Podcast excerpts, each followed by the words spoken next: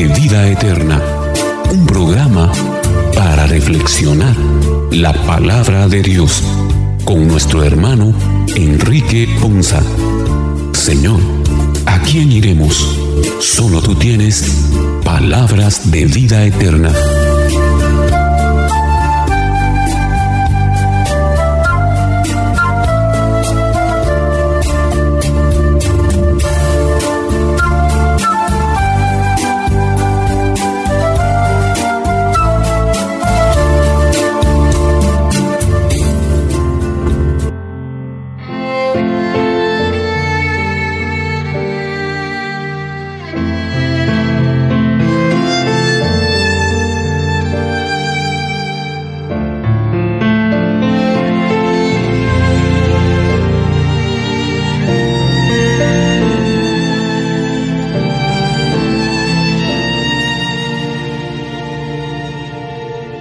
El Señor les bendiga hermanos, qué alegría y qué bendición llegar una vez más hasta ustedes con este su programa Palabras de Vida Eterna, un programa en el que Dios nos permite reflexionar su palabra y nos bendice con las reflexiones que cada uno de nuestros hermanos de este staff nos permite reflexionar a la luz de la palabra del Señor correspondiente a la lectura de la liturgia de este tercer domingo de Cuaresma, por lo cual les queremos agradecer con todo el corazón por su esfuerzo, por su esfuerzo y dedicación para este programa. También les agradecemos a cada uno de ustedes que nos acompañan o nos permiten el privilegio de acompañarles como en cada programa Palabras de Vida Eterna. Agradecemos también a nuestro Dios Creador que nos permite recibir su enseñanza a través de estas reflexiones y de este espacio en el que Él edifica nuestras vidas.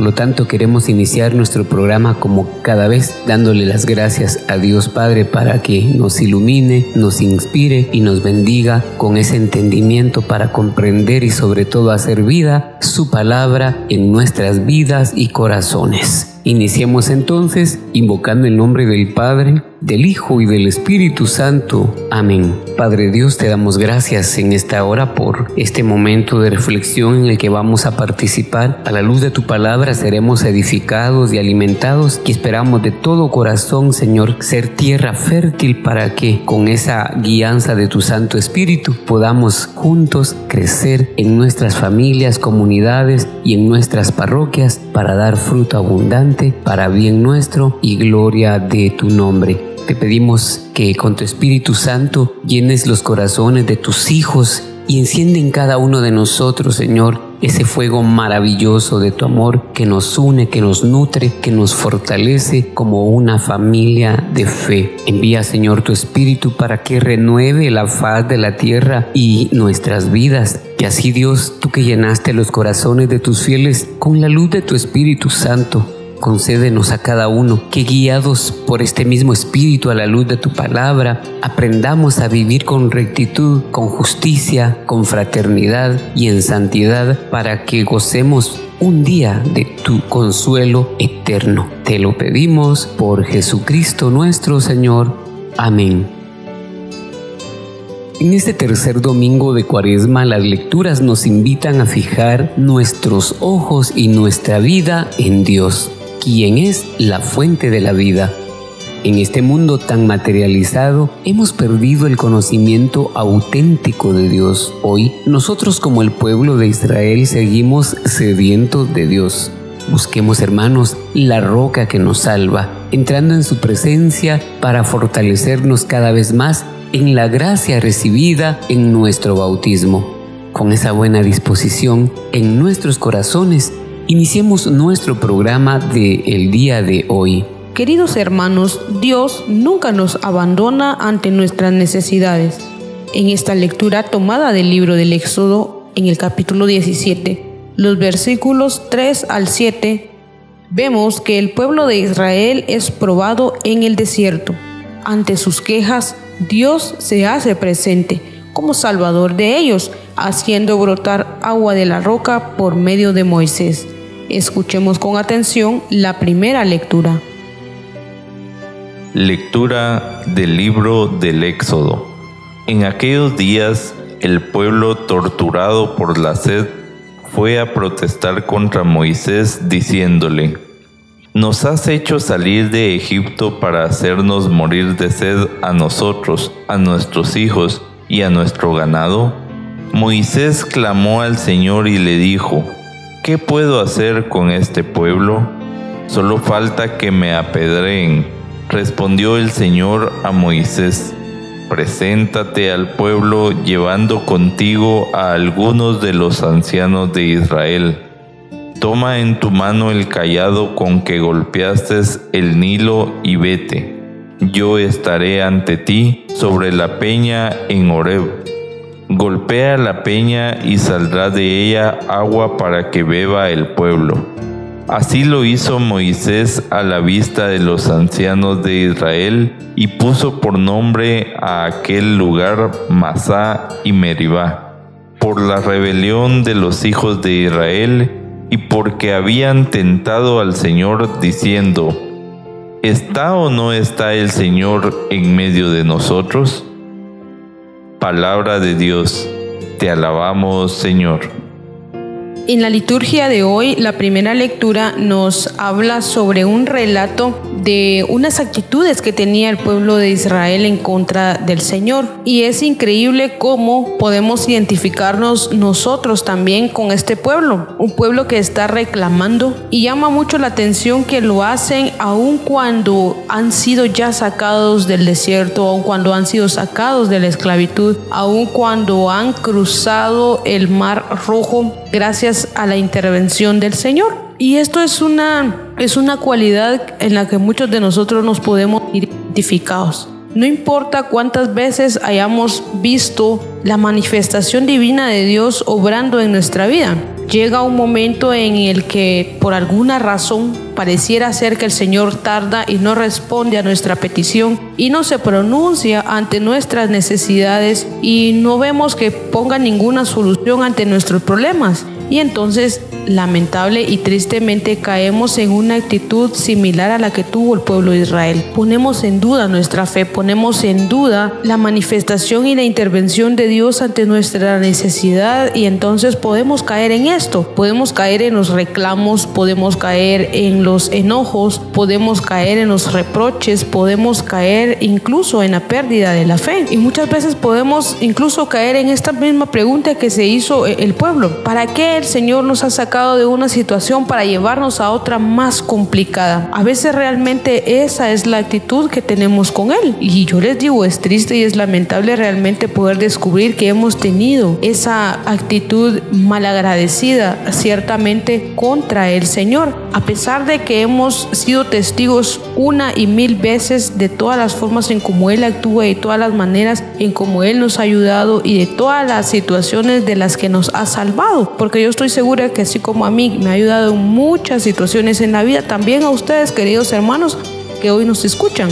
Y también estoy segura que en algún momento de debilidad, movidos por nuestra falsa humanidad, movidos por nuestra débil humanidad, hemos caído en, ese, en esa actitud de reclamarle al Señor, de pensar que por culpa de Él estamos en un momento de dificultad. Sin embargo, la parte linda de esto y maravillosa es que el Señor siempre está acudiendo por nosotros. A pesar de los muchos reclamos que le podamos hacer, a pesar de los muchos reproches, a pesar de, de los muchos desprecios que nosotros le podamos hacer, pensando que Él es el culpable de las cosas que nos suceden, Él siempre está ahí, siempre nos va a manifestar su misericordia y siempre nos va a ayudar a salir de los momentos más complicados que podamos tener. Él nunca se va a cansar de manifestarnos su amor y nunca se va a cansar de manifestar su presencia obrando en nuestra vida. Pero para esto hay algo bien importante también y es, y es interesante cómo vemos la manera en cómo el Señor resolvió la necesidad que tenía aquel pueblo en ese momento. Dice la lectura, dice la palabra del Señor Que hace brotar agua de una peña. Y entonces es interesante poder descubrir esta parte. Cualquiera de nosotros podría pensar que es una locura sacarle agua a una piedra, pero ahí es donde viene la manifestación divina, divina del Señor, que realmente para Él no hay imposibles. Y es algo bien importante que nosotros nos debemos de grabar en la mente y en el corazón, en no subestimar el poder de Dios, en no subestimar la grandiosidad del Señor, en pensar que para Él todo es posible y que la solución que Él pueda presentar ante nuestra necesidad puede venir envuelta en una manera que nosotros no podemos imaginar, puede venir envuelta en una manera que para nosotros puede ser algo totalmente descabellado y una total locura. Pero lo importante de esto es lo siguiente, querido hermano, es que no nos malacostumbremos a cuestionar la forma de actuar del Señor, sino más bien aprendamos a ser agradecidos y a darle gloria a Él porque nos está enviando una solución. A nosotros que no nos interese la manera en cómo Él nos va a resolver nuestra necesidad, sino que por el contrario aprendamos a ser agradecidos por la solución que Él está enviando, aunque no sea la manera en que como nosotros esperemos, aunque no sea la forma en como nosotros sumidos en nuestra humanidad o desde nuestra humanidad lo hubiéramos resuelto. De verdad, aprendamos y pidámosle al Señor que nos ayuden a aceptar la forma de obrar de Él, a aceptar la forma de operar del Señor, que Él, pues después de todo, es Dios, es todopoderoso y sabe cómo hacer las cosas de la mejor manera siempre para el bienestar de nosotros. Y si tú estás pasando por un momento en el cual, igual que el pueblo de Israel, te preguntas, ¿está o no está el Señor en medio de tu vida, obrando en tu vida? Pues pídele que golpee esa peña que hoy está obstruyendo tu camino, pídele que golpee esa peña que hoy o esa piedra que hoy no te deja avanzar y vas a ver cómo Él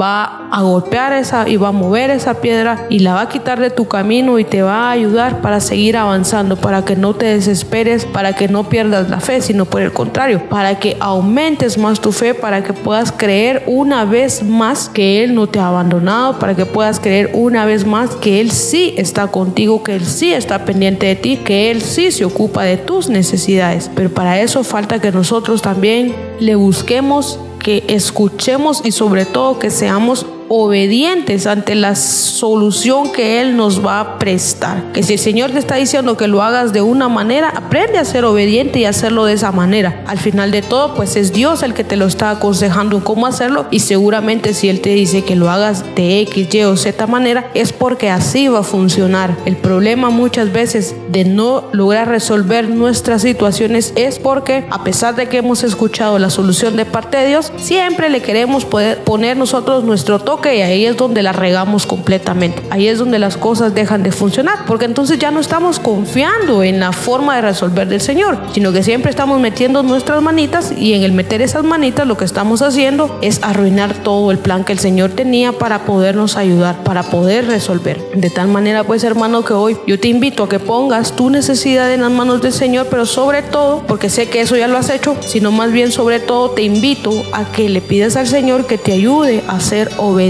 para seguir al pie de la letra la instrucción que Él te está dando hoy para poder realmente resolver esa necesidad que tanto tu corazón anhela que hoy pueda ser resuelta. En esta lectura del Éxodo podemos ver cómo a pesar de que el Señor estaba presente en todo el caminar del pueblo de Israel liberado y habían visto cómo el mar se abría de par en par para que ellos pudieran pasar y había hecho tantos milagros, tanta liberación, siempre estaban inconformes y ahora se presentan ante Moisés indicándole que tenían sed y cómo era posible que Dios los estaba haciendo morir de sed. Pero una vez más el Señor utiliza esta situación para mostrar su amor y su misericordia y pide a Moisés que con su callado golpee la peña y brota agua de esa peña. Cuando nosotros estamos sedientos, cuando nosotros estamos agotados y sentimos desfallecer, debemos de refugiarnos en el Dios altísimo que nos ama de sobremanera, pedir que Él sea quien moje nuestros labios, que nos haga depender de Él y que podamos saborear ese líquido que brota de su amor y de su corazón misericordioso. Si nosotros podemos refugiarnos en Él cuando sentimos desfallecer, podemos encontrar esa victoria que necesitamos. Podemos ver esos milagros y esa fortaleza de parte de esas obras de compasión que Él hace para nosotros.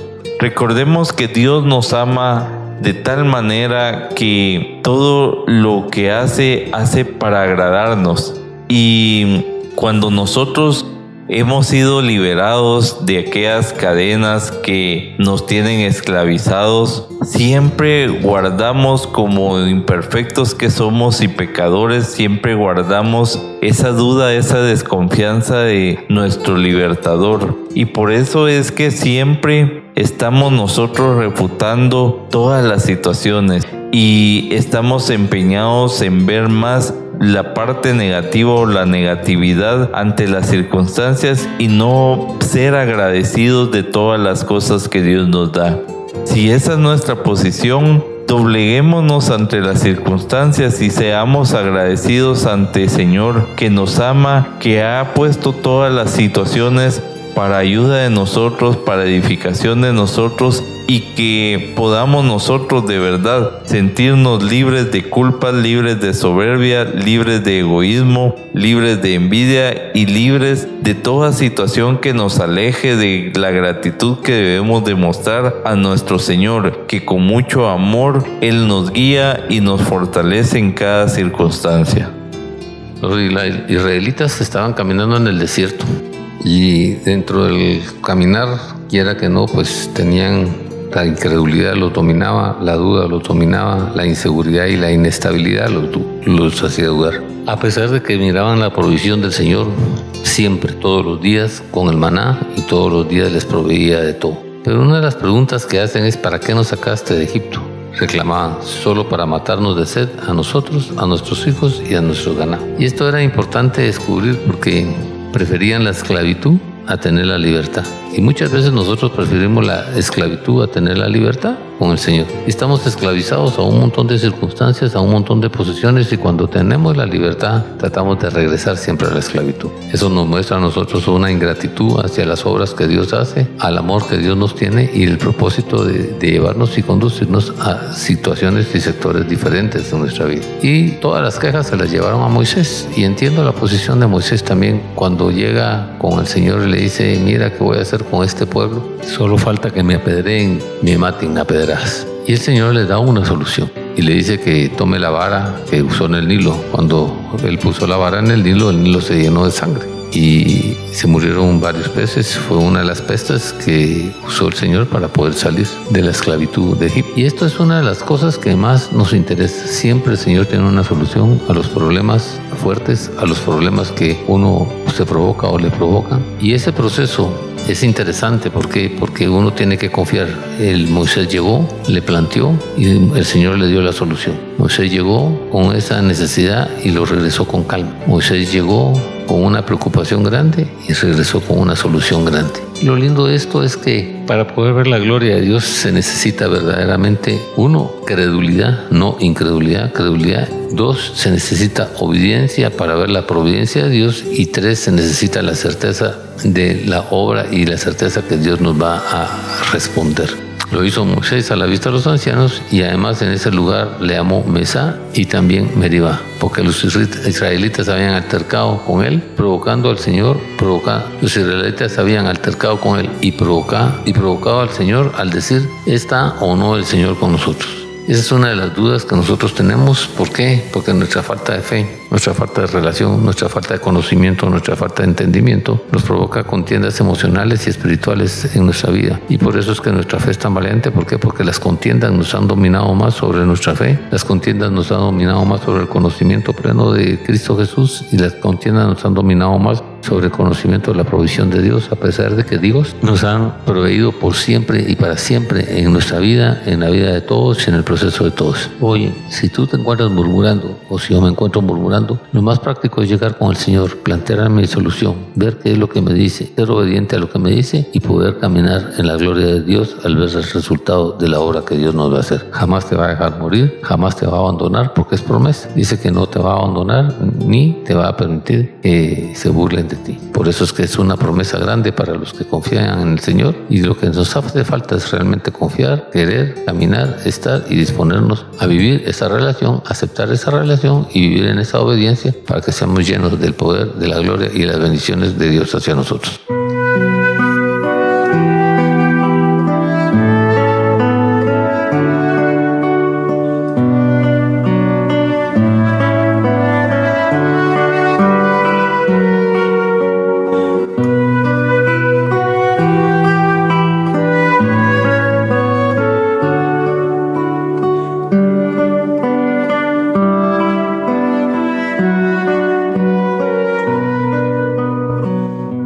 Carta a los romanos, el capítulo 5, en los versículos 1 y 2 y los versículos 5 al 8, San Pablo nos aclara magistralmente lo que es la salvación en Cristo.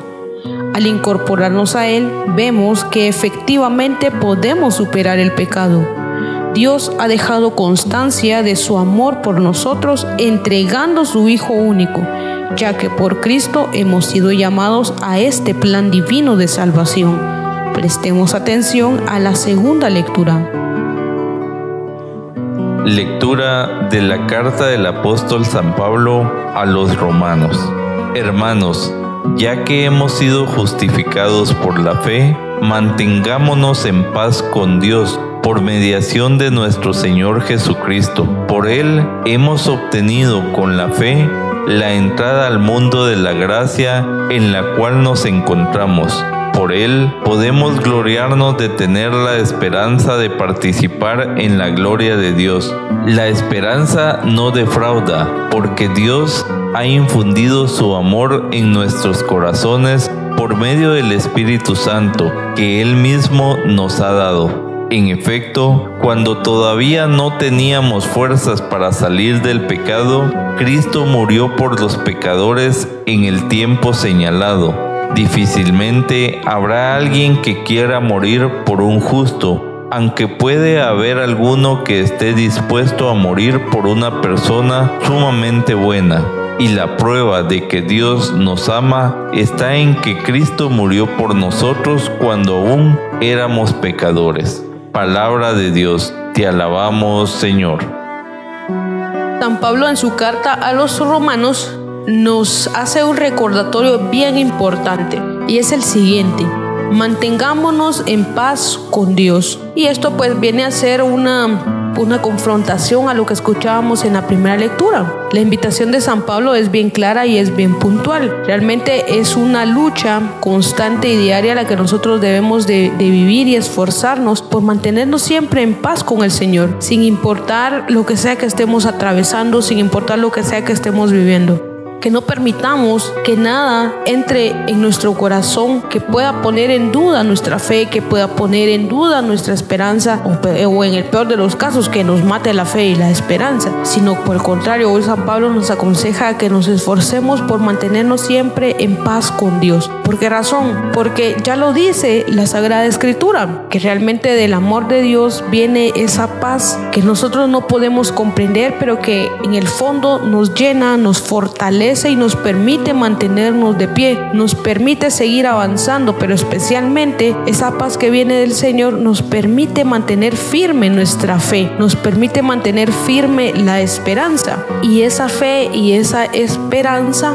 nos van a llevar a nosotros a poder descubrir las formas en cómo el Señor obra en nuestra vida, nos van a ayudar a poder ir saliendo de cada una de las dificultades que podamos atravesar, a poder ir saliendo de los distintos problemas que se nos puedan enfrentar en la vida, pero especialmente el mantenernos en paz con Dios nos va a ayudar y nos va a dar la fuerza necesaria para poder mantener a flote nuestro espíritu, para poder ir venciendo el pecado. Porque al final de cuentas, esa es la lucha de todos en nuestro camino de la salvación. El poder vencer constantemente el pecado, el poder vencer las tentaciones que el mundo nos ofrece, que están ahí a la orden del día, que están sobre la mesa y que muchas veces realmente son, son muy tentadoras y es fácil caer y es fácil resbalarnos, pero la paz del Señor que sobrepasa todo entendimiento es la que nos puede dar la serenidad y la templanza que necesitamos para podernos apartar del pecado, para poder vencer el pecado, para poder darle ese valor verdadero que se merece el hecho de que Cristo haya muerto por nosotros, aun cuando Él no nos conocía, aun cuando nosotros pues tal vez ni siquiera habíamos sido creados, pero desde ahí ya nosotros habíamos sido salvados por Él. Entonces hoy lo menos que podemos hacer nosotros es esforzarnos para darle valor a este sacrificio. Como dice el apóstol San Pablo, realmente es difícil que alguien pueda encontrar a otra persona que esté dispuesto a dar su vida. No lo vamos a hacer no lo, tal vez nuestra madre, tal vez nuestros padres, que son quienes fueron los, los cómplices de darnos vida en cuanto al amor del Señor, pero realmente es muy difícil que alguien más quiera dar su vida a cambio tuyo. Tal una persona buena, dice San Pablo, pero encontrar una persona buena Aún así, creo yo que ninguno de nosotros estaríamos dispuestos a dar nuestra vida por alguien más. Sin embargo, Jesús sí lo hizo. Él sí lo hizo por no solo por mí, también lo hizo por ti. Entonces, en agradecimiento y en gratitud a ese amor, a ese sacrificio y a esa entrega que Él hizo, pues lo menos que nosotros podemos hacer es mantenernos en paz con Él. Por gratitud, por amor, por, por sentirnos bendecidos, por sentirnos agradecidos. Hoy el apóstol San Pablo nos hace esa invitación realmente a que nos reconciliemos con el Señor, a que nos, no permitamos que el pecado nos quite esa paz. Nos ofrece el sacramento de la reconciliación para volver a esa paz que el Señor nos, esa paz en la cual el Señor quiere que nosotros vivir bendecidos, prosperados y en victoria. Cuando vemos cómo el apóstol Pablo puede interpretar que esa roca que trae la salvación al mundo es Jesucristo mismo, el Hijo de Dios. Él puede manifestar que nosotros podemos encontrar paz en medio de las tormentas, paz en medio de las dificultades, pero debemos de tomar en consideración que toda nuestra fe, toda nuestra creencia y nuestra ideología debe ser construida y sustentada a través de esa roca fuerte que es nuestro Señor Jesucristo. Si nosotros, como ejemplo de Moisés, que golpea esa roca para que salga agua para poder darle y saciar la sed del pueblo de Israel, podemos nosotros tocar esa puerta, esa roca fuerte que es nuestro Señor Jesucristo y poder obtener a través de Él la salvación. Esa salvación que viene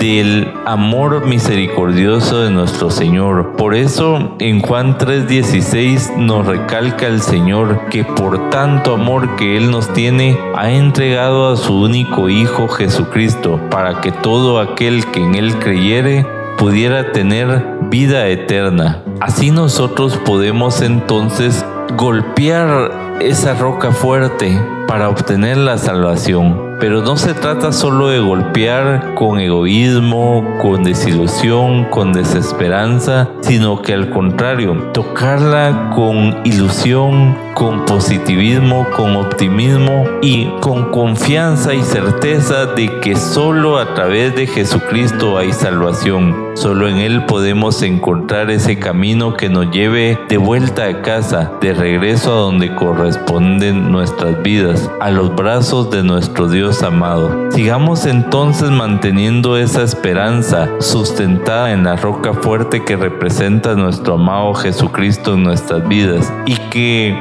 nuestra restauración y nuestra edificación pueda ser moldeada a través de las manos de nuestro Señor. Si en nuestro caminar podemos tener dificultades, podemos tener tropiezos y obstáculos, debemos de seguir caminando y seguir convencidos de que en Cristo podemos encontrar el perdón de nuestras acciones, el perdón de nuestros pecados y la justificación de nuestra poca fe y esperanza. Y sigamos adelante para que podamos refugiarnos en ese Señor que nos ama de sobremanera y que esa muerte de Jesucristo en cruz no sea una muerte en balde, sino que logre hacer un cambio desde mi interior, desde lo más profundo de mi ser y que se note en esa luz que reflejo que es la luz de Jesucristo, que nuestra vida sea fortalecida por esa roca y que mi ideología sea edificada a través de ese cimiento fuerte en nuestro Señor Jesucristo. En esta lectura, las bendiciones, una de las bendiciones más grandes de la justificación que Dios nos hace y dice que, ya que hemos sido justificados mediante la fe. Y esta es una justificación que va con una condición. Por eso es que es importante revisar la fe que yo tengo con el Señor. Porque esa fe, con esa fe, recibo las dádivas de Cristo Jesús, recibo las justificaciones y sobre todo recibo la paz que necesito tener que sobrepasa todo entendimiento. Por eso es que a través de ese proceso y de esa justificación y esa promesa es que nosotros también tenemos el acceso mediante la fe hacia Él. ¿Hacia, hacia cuál? Hacia Cristo que es la puerta, hacia Cristo que es la esperanza y hacia Cristo que nos da el gozo espiritual para regocijarnos y tener los privilegios especiales que Dios quiere que tengamos nosotros en la vida. Cuando yo entiendo esta parte de los privilegios especiales y descubro este, esta bendición de que tengo que trabajar con mi fe, dice que solo a través de la fe tenemos el acceso a la gracia la cual nos mantiene firmes, así que nos regocijamos con la esperanza de alcanzar la gloria de Dios. Y esto nos llama a nosotros la atención, ¿por qué? Porque si yo, mi propósito, mi objetivo de verdad es alcanzar la gloria de Dios y quiero vivir esa gloria de Dios y quiero desarrollar esa gloria de Dios, tiene que ser a través de la fe, a través de ese propósito y de ese gozo y de ese privilegio y de ese acceso y es a través de Jesús que es la puerta, que Él nos ha dicho, yo soy la puerta, ¿ya? Y el que pase a mí tendrá la vida eterna. Por eso es que es importante entender qué significa Jesús para mi vida y cuánto vale Jesús para mi vida, porque eso me va a ayudar a entender a mí este proceso de justificación, este proceso de fe y este proceso de salvación. Por eso es que, y luego nos recalca, dice que el amor de Dios y nos da una esperanza espiritual y el, y el que vive en el amor de Dios y se hace hijo de Dios recibe el poder del Espíritu Santo. Por eso es que es importante esta parte. ¿Por qué? Porque la esperanza no, está, no nos defrauda. Porque Dios ha derramado su amor, su amor en nuestro corazón, en nuestra fuente de vida, en nuestro caminar, en nuestro desarrollo y en nuestro alcanzar. Por eso es que en el cumplimiento del tiempo, la incapacidad de salvarnos de creernos salvos en el tiempo señalado que Cristo murió por los malvados, es importante, es importante entender si soy o no soy justo, ¿para qué? Para poder alcanzar esa otra promesa, esa otra bendición. Pero Dios muestra su amor no solo diciéndonos esto, sí, cuando aún cuando no lo conocemos, no estamos, no vivimos y no estamos caminando cerca de Él, somos más que vencedores nos reta y nos dice no hay condenación en ustedes y quiero los más que vencedores, imagínate ahora que los conozcamos. Si Él sin conocerlo y sin valorarlo dio su vida por nosotros, imagínate cuánto más puede ser. Y ese es el regalo de amor, ese es el regalo grande de nuestra vida, que Él, a pesar de lo que somos, sin conocerlo y sin valorarlo, nos sustituyó en la cruz y ese es el sacrificio más grande de amor y el testimonio más grande de amor de Cristo Jesús en nuestra vida. Imagínate cuánto más te puede otorgar. Así es que prepárate. Uno, en fe. Dos, en relación. Y tres, en caminar el propósito y buscar el propósito de alcanzar la vida eterna en el nombre de Jesús.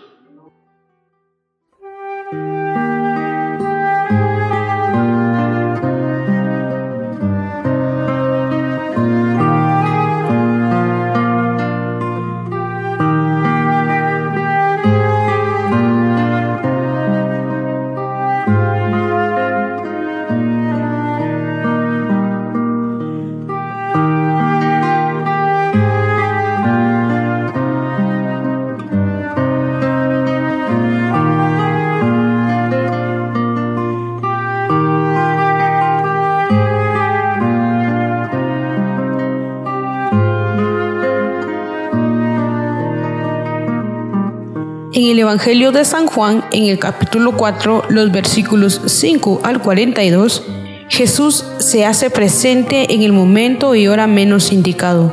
Él es quien inicia el diálogo con la samaritana y parte de lo sencillo y cotidiano. Dame de beber. Luego hace ver cuánto vale la samaritana, mujer que era despreciada por sus pecados y por ser de Samaria.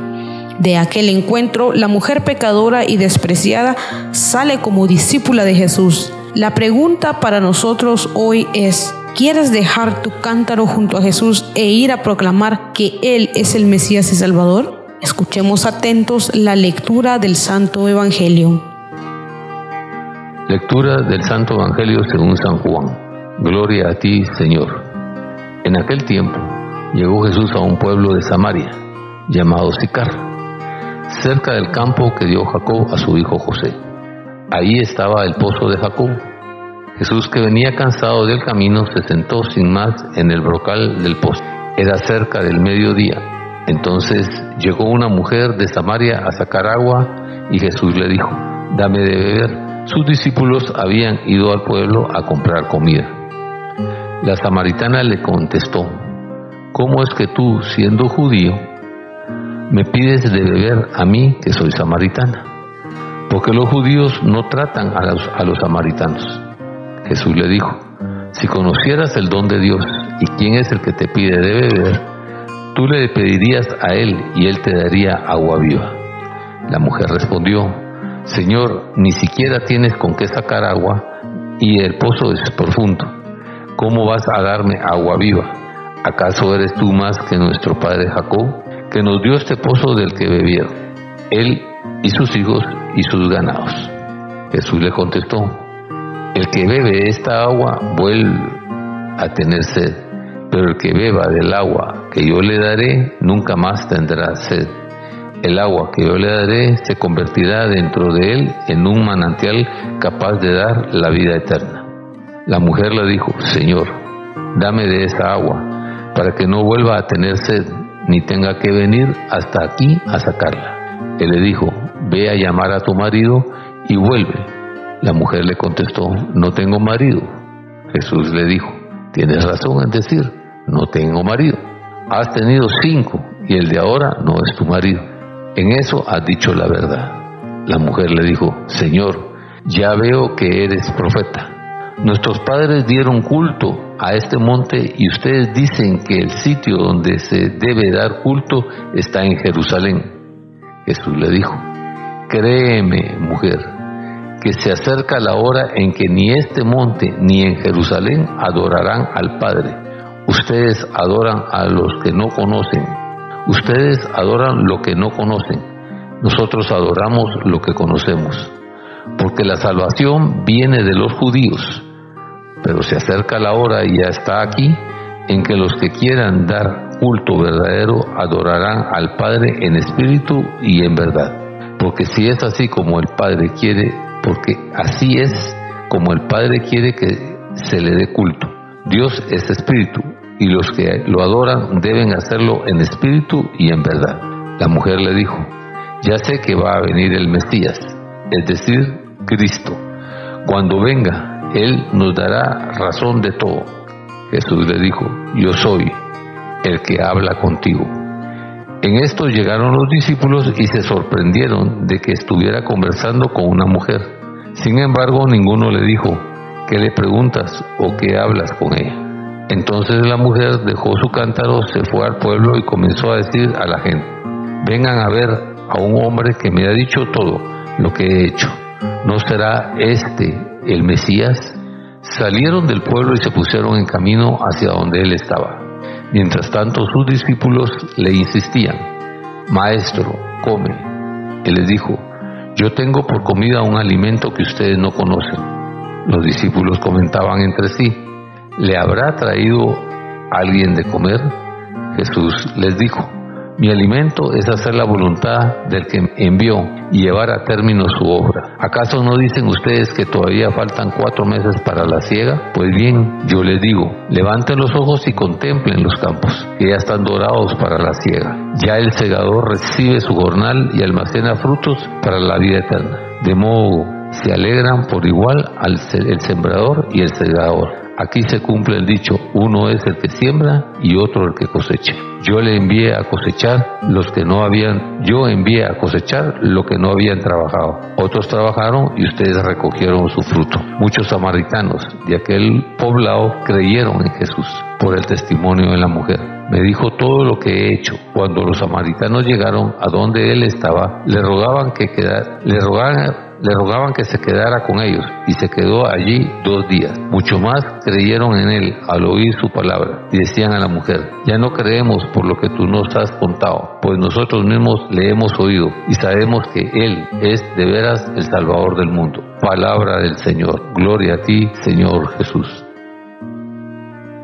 En este Evangelio podemos ver ese diálogo de Jesucristo con una mujer samaritana cómo el centro de la conversación es el agua. Por un lado, el agua como elemento esencial para la vida que sacia el sed del cuerpo y por otro lado, el agua como símbolo de la gracia divina que da la vida eterna. Vemos cómo era muy difícil que una mujer samaritana se pudiera poner a conversar con un judío, porque ante la ley los samaritanos eran rechazados. Pero vemos cómo el amor y la misericordia del Señor Jesucristo no rechaza a nadie, sino que está abierto a que todos lo busquemos. Así también vemos cómo Él se presenta como esa fuente de agua viva que brota de su amor misericordioso y está presente para cada quien la busque, cada quien quiera obtener la grandeza de su amor. Hoy en este Evangelio muchos de la comunidad de Samaria creyeron por testimonio de esta mujer que con una sola conversación pudo sentir esa semilla que siembra en su corazón el Evangelio de nuestro Señor Jesucristo. Y nos hace reflexionar a qué testimonio estamos dando ¿Será que el encuentro que hemos tenido con Dios a través de su Hijo amado Jesucristo es un encuentro en balde? ¿Será que toda esta cuaresma, esta pasión, muerte y resurrección de nuestro Señor Jesucristo es por gusto porque no hace mella en mi vida? ¿O a ejemplo de esta mujer, puedo llevar yo esa luz que refleje un nuevo comenzar que refleje una nueva oportunidad y que refleje haber descubierto el mayor tesoro de mi vida. ¿Cómo estoy llevando yo realmente esa, ese encuentro con nuestro Señor Jesucristo? Y si bien es cierto, para poder hacer una conversión tiene que haber un encuentro con nuestro Señor. Si aún nosotros no lo hemos sentido, no lo hemos percibido, Jesucristo mismo está aún esperándonos, está aún a espera de que nosotros podamos tocar a las puertas de su corazón para poder reencontrarnos y poder tener la oportunidad de vivir el poder consumir esa agua viva que nos pueda llevar a obtener la vida eterna. Sigamos entonces nosotros buscando ese manantial buscando a Jesucristo en cada situación difícil, buscando a Jesucristo en cada situación complicada, doblando nuestras rodillas ante las circunstancias difíciles, pero dejándonos nosotros depender únicamente de quien por medio de Él hay salvación. Que sigamos nosotros reencontrándonos con nuestro Señor y que en este tiempo de cuaresma podamos salir, salir fortalecidos y edificados de esa palabra que es fuente de vida y que nos hace vivir cada momento agradecido por tantas bendiciones que el Señor nos da y fortalecidos con esperanza sabiendo que no importa las circunstancias que esté viviendo, el milagro de amor de nuestro Señor Jesucristo es mucho más grande que todas las circunstancias juntas y que solo en Él podré encontrar vida y vida en abundancia. San Juan nos presenta hoy una lectura bien interesante y es el relato sobre la conversación del momento en el cual Jesús tiene un encuentro con una mujer de Samaria, la samaritana. Muchos de nosotros la conocemos. Quisiera pues tocar algunos de ellos como parte de esta conversación. Algo que a nosotros nos quita mucho. Podemos ver hoy y descubrir en el Evangelio cómo la misma samaritana, en cómo los demás van a tomar lo lindo y maravilloso de todo el Evangelio que hoy es yo creo que es una gran bendición el poder, la vida, una nueva existencia, una nueva manera de ver las cosas, una nueva forma de actuar y de llevar las cosas. Y es cierto, porque nos recuerda también que el mundo nos puede ofrecer muchas cosas. El mundo ciertamente te puede ofrecer, te puede ofrecer algo mal llamado vida pero lejos de que sea una verdadera vida y lejos de que sea una vida en plenitud, son momentáneas y, y, que se van y se esfuman y puede que te dejen algo más o menos bueno o en el peor de los casos te dejan peor de lo que estabas antes. Sin embargo, hoy Jesús viene y se presenta ante ti como una opción de una vida diferente. Viene y se presenta ante ti como algo nuevo, algo que te invita a que pruebes, como le dijo a esta samaritana que te va a dar una paz que por más que le des vueltas, realmente no vas a lograr entender, pero la experiencia que vas a tener de esa paz definitivamente va a despertar en el querer vivir momentos así, el querer vivir permanentemente en esa paz. ¿Por qué?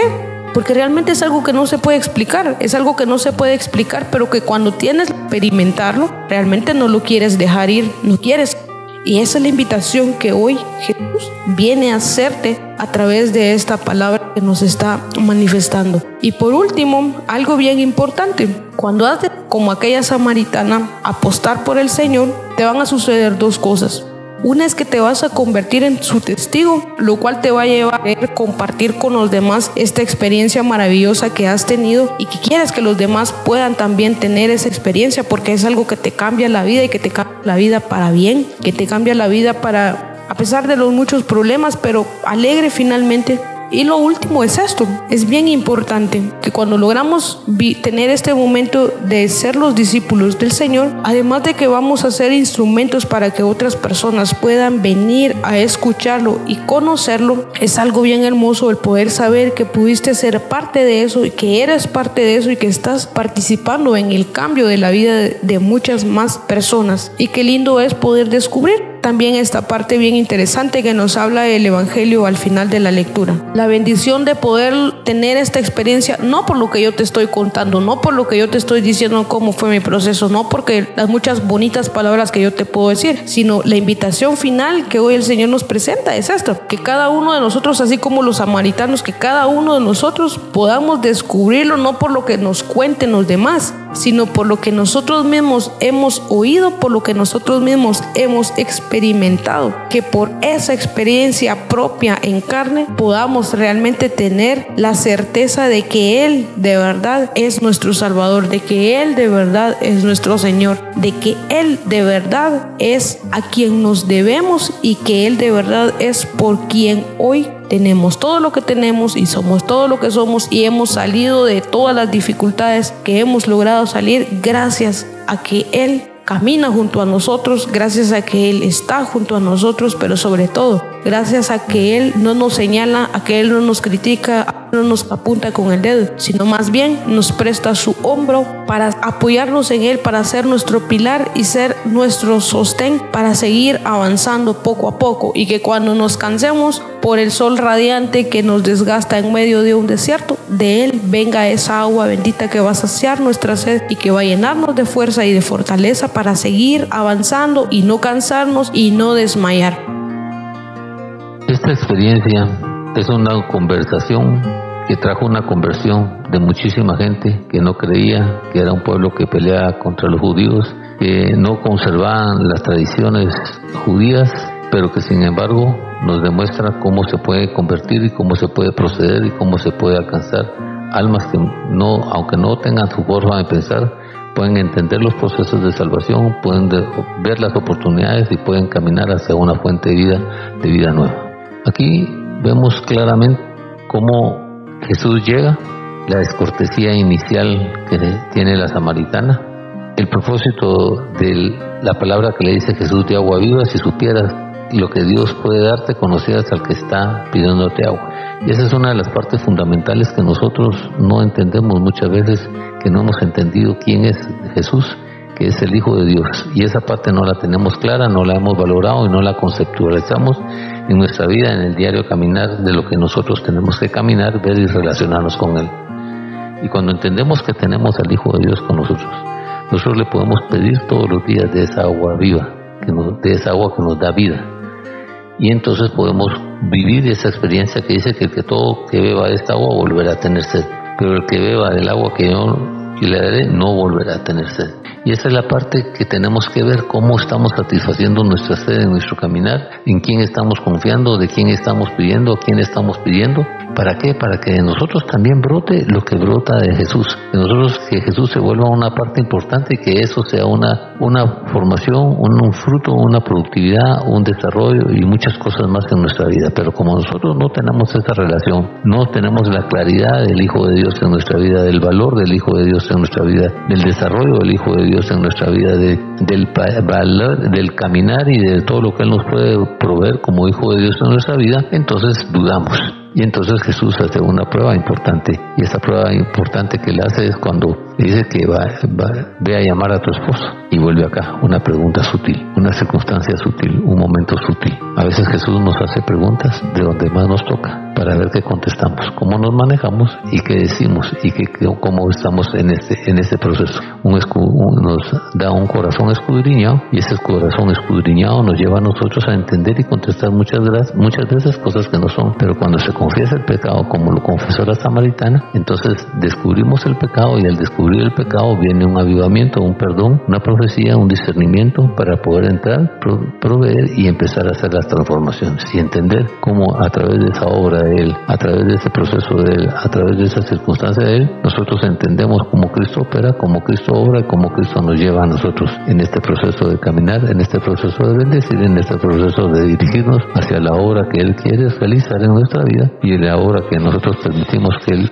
trabaje en nuestra vida. Cuando, cuando Jesús se reúne con los discípulos, porque regresan los discípulos al rato, ellos habían pensado que habían comido y entonces el Señor le dice que la mayor hambre que él tiene, el mayor alimento que tiene es hacer la voluntad de su Padre. Y entonces empezamos a descubrir todos los procesos, todas las indicaciones que nos da el Señor a través del desarrollo de, su obra bendita, a través del desarrollo de enseñarnos que solo con haciendo la voluntad del Padre, viviendo y respondiendo a un corazón escudriñado, entendiendo los procesos de querer beber esa agua que da vida, entendiendo que estoy equivocado donde estoy buscando el agua y que me ayuda a mí a revisar, a transformar y a cambiar, entonces empiezo a tener un amanecer espiritual, empiezo a tener un desarrollo espiritual, empiezo a tener una sinceridad conmigo mismo, entonces empiezo a ver a Cristo de una forma diferente. Lo veo como el Hijo de Dios, como mi profeta, como mi Señor, como mi Dios y como mi Salvador. Y eso me da una esperanza y me da una fortaleza para aprender y enfrentar cualquier circunstancia en la vida. ¿Qué me lleva a nosotros? Ustedes nunca van a creer si no ven señales y prodigios. Hemos visto demasiadas señales, demasiados prodigios y a pesar de eso no, no hemos creído. Por eso el Señor nos hace un reto especial nos lleva a este reto especial es descubrirlo, aprender a relacionarnos, saber que no lo podemos engañar, que Él conoce todo nuestro ser, que Él quiere alimentarnos con esa agua que da vida, que Él quiere que entendamos que tenemos que hacer la voluntad del Padre, que no podemos jugar con Él contestándoles cosas que no son y entender quién es Él para poderle pedir esa agua que Él quiere otorgarnos en la vida. Hoy, en esta Semana Santa, ya dejemos de buscar y de caminar en la sequía que tenemos en nuestra vida. Vamos a la fuente de la vida, a la fuente del agua, que es Cristo Jesús, nuestro Señor.